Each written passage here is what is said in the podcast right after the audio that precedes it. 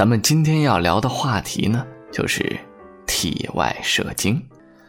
说到体外射精，是指在性生活的时候呢，即将发生射精的时候，将阴茎抽出，使精液射在女方体外的一种方式，常用来作为一种避孕的手段。但该手段具有不可靠性，对身体有一定的危害。体外射精是包括勃起、发射。体外射精和性高潮的一个复杂过程。勃起是由于阴茎的肿胀变硬，它的初级神经支配呢是来自底神经丛和骨盆内脏神经或勃起神经。发射是包括体外射精前收集精液，并将其运送至尿道的前列腺部，随着膀胱镜。和远侧尿道括弧肌的闭合，尿道的前列腺变成了一个蓄精池，这将诱发体外射精，即精液穿行尿道有规律地进行放射。这个过程，阴部骨骼肌的参与是不可少的。男性的性高潮是一种大脑参与的情绪愉悦的事情，而且是体外射精所密切相连的。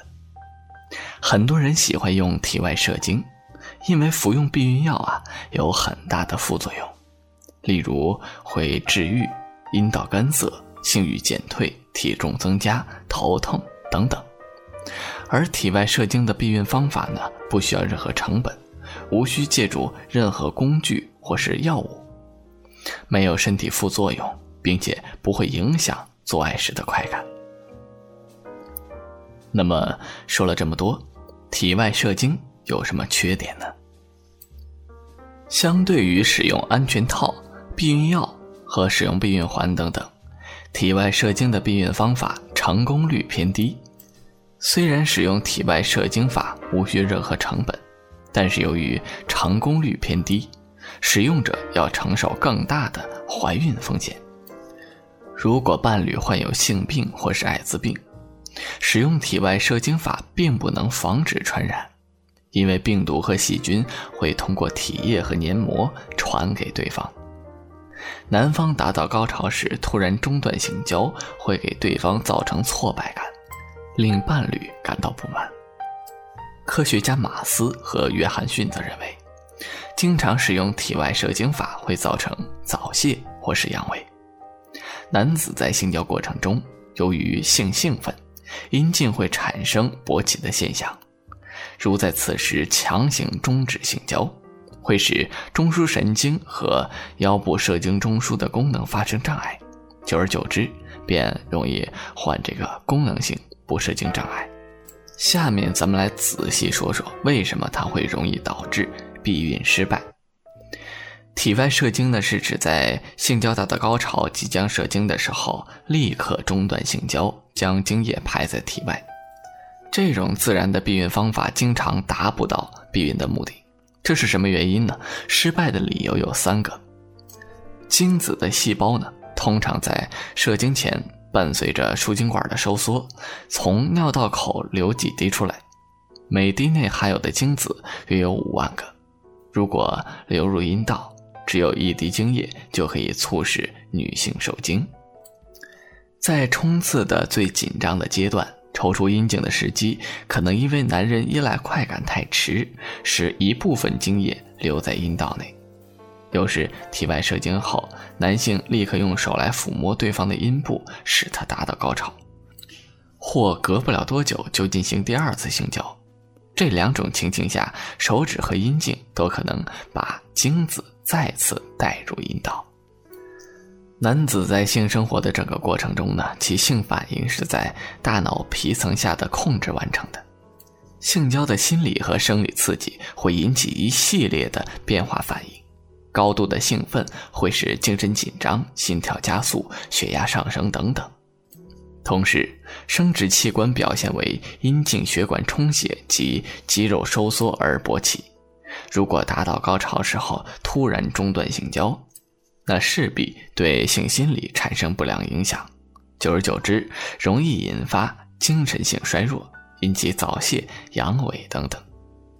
同时，体外射精容易使女性患性冷淡，在性交达到高潮的时候，女子并未获得性满足，男子强行中断性交，体外排精，使女方的性兴奋呢一落千丈，心理上受到不良的刺激，如此下去就容易导致性冷淡。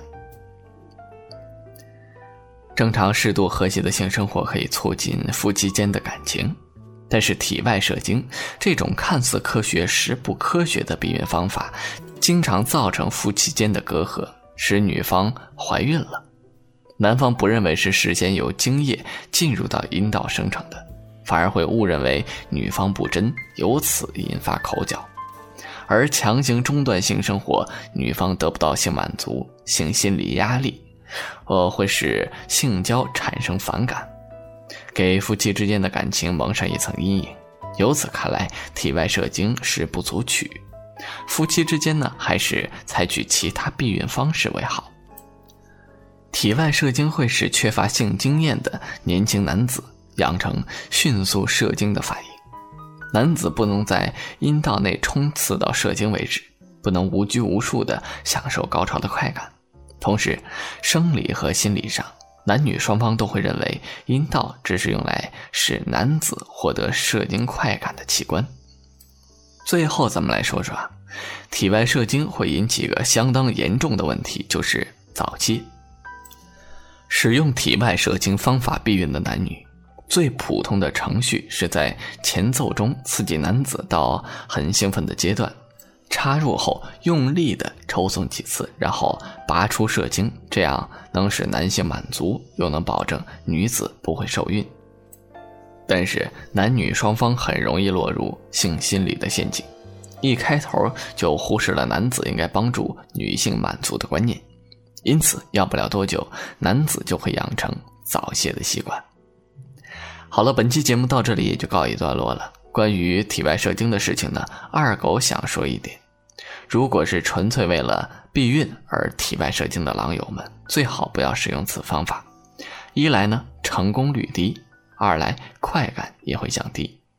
好了，二狗也不和狼友们多啰嗦了，咱们下期再见吧。